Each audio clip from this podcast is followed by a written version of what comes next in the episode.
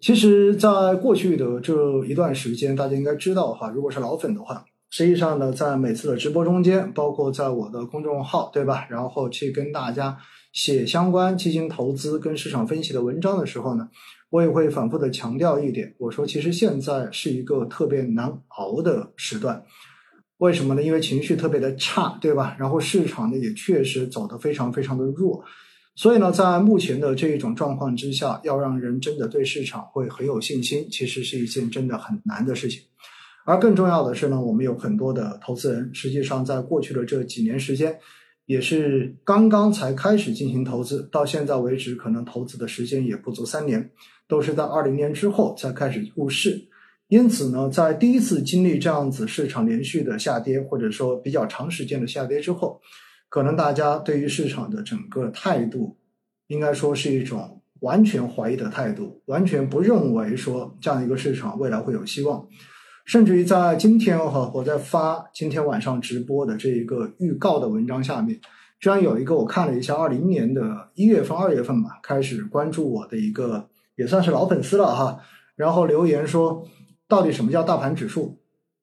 说不知道这个指数怎么算的。说经常搞一些完全看不懂的方法跟公式来算一些数据来忽悠投资者，所以的话呢，这个市场就是一个骗人的市场。决定割肉离场。然后我看完之后呢，说实话哈，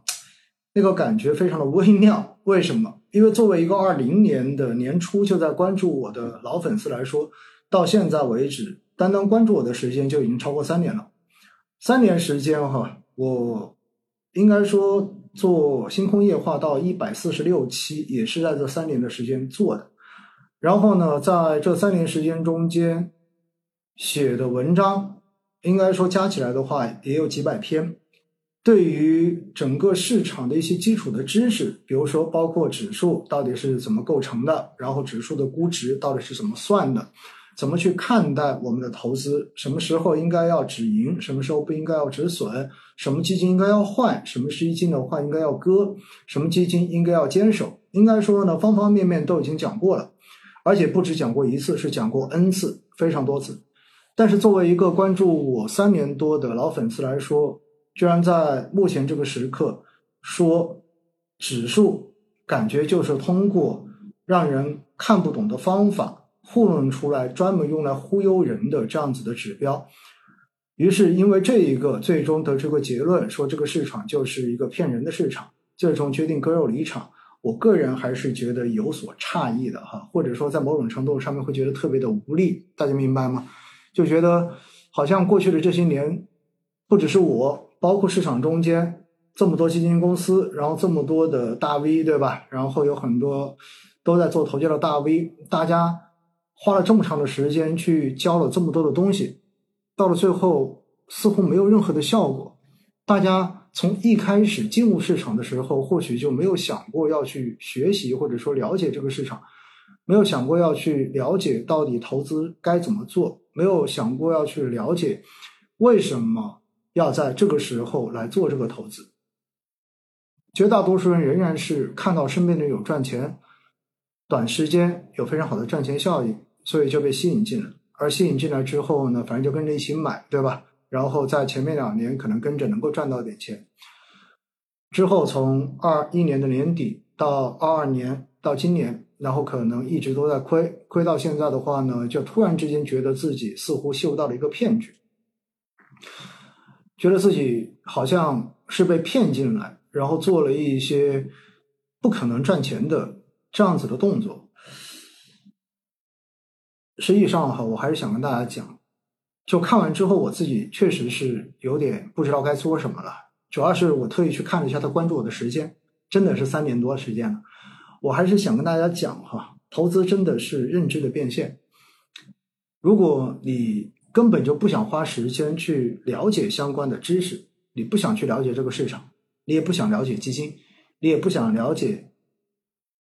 关于投资方方面面的这些东西的话。那我觉得，其实你就真的不需要做投资，你可能真的把钱就存银行，对吧？然后大家看到现在有很多年轻人不是特意跑到香港去存钱嘛，就为了多那百分之零点几的一个定期的收益，对不对？我觉得都 OK，因为这是符合认知的。因为你不想去了解，你只知道把钱存进去之后，反正到时候他会按着这一个约定的利率，然后给你利息。我觉得这就是符合你认知的投资方式。如果你不想去学习风险投资，你不想去了解整个权益类市场的这种波动，那么你根本就不可能在这个事情上面赚到钱。真的是这样子的。如果钱这么好赚的话，那我想这个世界上面就没有人会去做其他的事情了，对吗？因为分分钟只要我把钱投到市场中间就能够赚钱，那这个事情岂不是一个非常吸引大家能够不劳而获的事情吗？所以我告诉大家，这种事情是不可能发生的，哈，真的不可能发生的。今天那个朋友，我不知道还会不会看星空夜话的直播。如果你在看的话，我给你的建议就是，真的，也许三年前你当时来参与这个市场的投资本身就是个错误，而经过了三年之后，我也看了一下，在公众号下面的留言超过五十次，被我精选的留言的话超过十五次。但是时至今日，居然会做出这样子的这一种回复，我真的觉得，也许三年前就是个错误。而针对很多的投资人来说的话，在目前这个时间点，我还是要说那句话：，实际上这是一个非常非常值得去坚持的时点。但是没有人能够告诉你什么时候是拐点，我没有办法告诉你什么时候是拐点。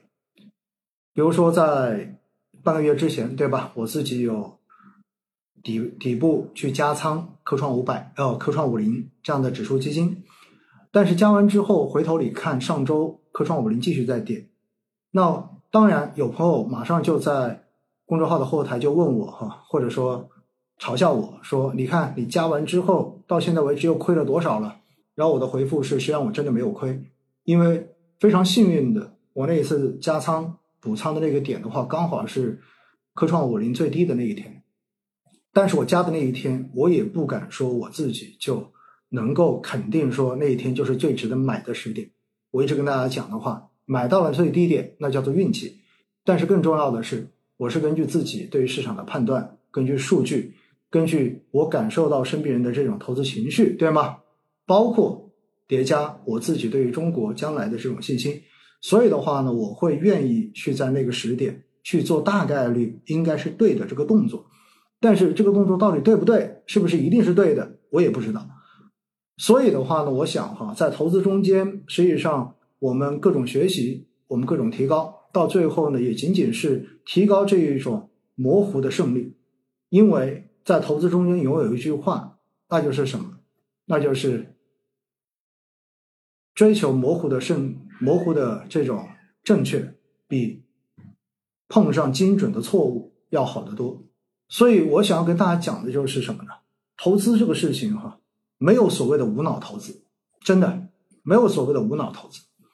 很多人说不对啊，老师，你之前不是讲过吗？作为一个新人的话，对吧？作为一个小白的话，如果对于中国的将来有信心的话，可以无脑去定投宽基指数基金。没错，这确实是我讲过的，而且反复强调过的。但是如果你做了这个事情，你是否能够坚持？这又成为了一个你最终是否能够获胜的关键，因为如果选择宽基指数的定投，你仅仅需要的就是坚持而已。但是依然有大部分的人选择了宽基指数的定投，到了现在依然是不相信的，依然觉得这个东西还不如我自己花掉，还不如我自己买股票亏掉。所以实际上到最后你会发现，哈，所谓的无脑投资。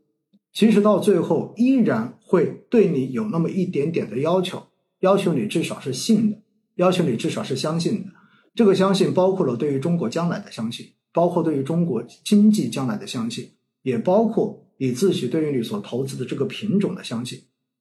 而如果因为市场的这种下跌，你很快的就把自己的这个所谓的曾经的信任、曾经的相信、曾经的狂热。就立马把它颠倒过来，把它打碎的话，那我觉得也许过去的这几年的投资对于你来说的话，仅仅是一个失败的教训而已，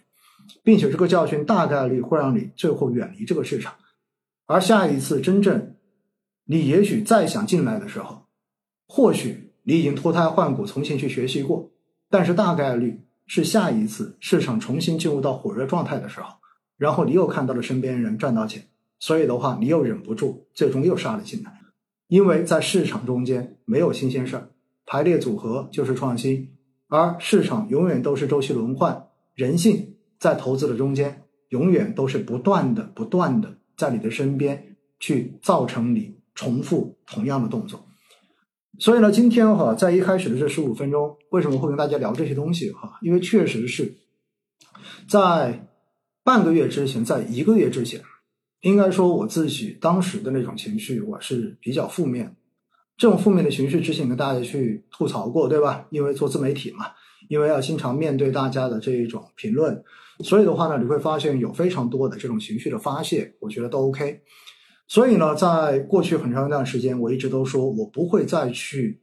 劝大家在当时应该做什么，因为我觉得你选择让你自己最舒服的方式，那么就是对的。毕竟投资是为了让生活变得更好。不要让投资成为生活的负担，但是呢，我也一直在提醒大家，我说在大家恐慌的时候，实际上呢，你买也对，不买也对，但卖大概率是不对的。但是在自媒体的时代，大家会看到有非常多的负面消息，有非常多看衰将来的这种这种新闻，对吧？有各种各样的观点，信息茧房，让你自己在这种绝望的情绪中间，可能变得越来越极端。到最后的话呢，这种情绪回过头来也影响到我。但实际上，从两周之前，然后政策的出台，然后包括证监会的各种努力，也包括在过去的这一阵子，我们看到住建部，对吧？看到央行，看到各个部门，然后的话在拼命的往市场堆政策的时候，我觉得大家的情绪应该多多少少已经有所缓和。像在上周的直播中间，我说可能大家已经经过了最恐慌的那个阶段了。但是我完全没有想到，上周的这一种调整的话，又使得很多人的情绪似乎又崩掉了。对于我自己来讲的话呢，在最恐慌的那一周，我跟大家说我每天来更新估值表，告诉大家市场什么样子。但实际上呢，在后来市场慢慢的平稳下来之后，我发现每天更新也没人看。但是回过头来，大家似乎每天都被不同的这种负面消息所干扰。到最后，对于自己所投资的动物东这个东西，天天拿着它都觉得难受，天天看着它都觉得难受。实际上，到这样子，我告诉大家，你的心态已经没有办法平静下来了。这个时候，只意味着两种两种可能性：第一，你买的这个东西本身就不符合你的风险承受能力，也就意味着它现在的下跌已经超过了你的心理承受能力了。超过了你的风险承受能力了。第二，你的仓位太高了，所以因为高仓位，使得你现在已经没有办法去做所谓任何的补仓。同时的话，因为你的高仓位造成的这种绝对的亏损，已经让你的心理承受力到达了极限。所以，针对这样的朋友，我给你的建议就是：你要么换产品，要么减仓。有很多人说现在不应该减仓，但是对于这些心态本身已经接近崩溃，或者说已经崩溃的朋友们来说，你这个时候不减仓硬挺，实际上只会让你的生活变得更糟。谁知道市场未来还会不会下跌呢？我们说它现在是在一个底部的区间，但是没有人知道将来会不会有什么突发事件，使得市场的话再往下真正的砸出一个市场底来，没有人知道的。如果真的到了那一天的时候，也许你反而会在更低的时候，最终绝望的把你手中的仓位、把你手中的筹码给卖掉。与其这样子，不如提前的、主动的把你的仓位降到至少让你的心态能够显得更加的平和一些，把你的产品换成至少让你能够相对而言情绪不那么极端的产品。我觉得这些选择对于你们来说都是对的。而那一些真正的在过去的这几年，你有去学习、有去了解市场这样的朋友的话，那么我希望你和我一样，正常每周的扣款，我周一到周四的扣款没有停过。而当市场出现了达到我补仓纪律的这种变动的时候，这种异动的时候，我肯定会毫不犹豫的进行补仓。之前有朋友一直都在问我说：“老师，你的仓位到底有多重？”我一直都说我的仓位其实最高的时候基本上也就是到八成左右，低的时候也就是六成左右。所以基本上我一般维持的正常的仓位都是在百分之七十，也就是七成仓左右。手中的话留的现金至少还有百分之二十、百分之三十左右、百分之二十多。这样子遇到市场极端性变化的时候，让我有机会补的时候，我至少手中是有钱可以补的。而当市场极端性的这种变化出现，后面出现反弹拉升的时候，我又能够在短期之内获得一个可能到达止盈线的机会。这个时候，我又会迅速的把我的仓位重新降回到六到七成这样的一个水平，因为我觉得这对于我来讲就是一个让我能够特别安心、特别放心的一个仓位。真正等到市场，就好像之前两周之前，大家应该知道我一周之内补了两次仓，对吗？因为当市场已经跌到那种极端值的时候，这个时候我有可能逆势把我的仓位加到更高，加到八成以上，这是有可能的。如果当时市场再继续跌，我说不定会补到八成五，接近九成的仓位。但是后面市场没有跌了，对吗？市场后来开始反弹了，补的科创五零到现在为止整体的一个盈利的话也还是不错的，短短的。一两周的时间，所以只有当你自己的这个仓位符合你的风险承受能力，并且你对于市场变化的这一种情况，你自己能够清楚它现在处在一种什么样的阶段，并且你知道这个时候你怎样做才大概率是对的时候，那么你会发现，投资对于你来讲的话，就是一件让你游刃有余的事情。你根本不会因为短期的投资而让你的情绪受到过多的负面干扰。那么跌。当然会让人不开心，这是肯定的。没有人喜欢跌，对不对？看到上面上面有浮亏，肯定是不开心的。但是实际上也并不会让我觉得哇，这个日子就过不下去了。我天天看着这个市场的，我就想骂娘，不会有这样子的想法的。因此，我今天在一开始花这么长时间跟大家来讲这些东西，其实是有感而发。但是我还是希望告诉大家。你之所以现在觉得你的情绪快崩溃了，其原因出现在哪里？你现在说你不相信基金了，你说你不相信中国的 A 股了，甚至于你到最后说你不相信中国的经济了，那 OK，选择符合你认知、符合你自己判断的方式去决定你自己的投资就 OK 了。因为钱是你自己的，每个人都需要对自己的钱负责，对吗？这是一个基本的认知吧？没有人、没有别人能够对你的钱负责的。所以在这样的情况之下，你该做什么，自己认，我觉得都 OK。你自己愿意割，自己愿意卖，我觉得都 OK。但是至少让你的情绪恢复到一个能让你理性的这样子的一个范畴之内，我觉得这样子你接下来做任何的事情才有可能是对的。否则，你的生活会因为投资而变得一团糟，这绝对不是投资应该达到的一个效果。这就是我自己讲的了。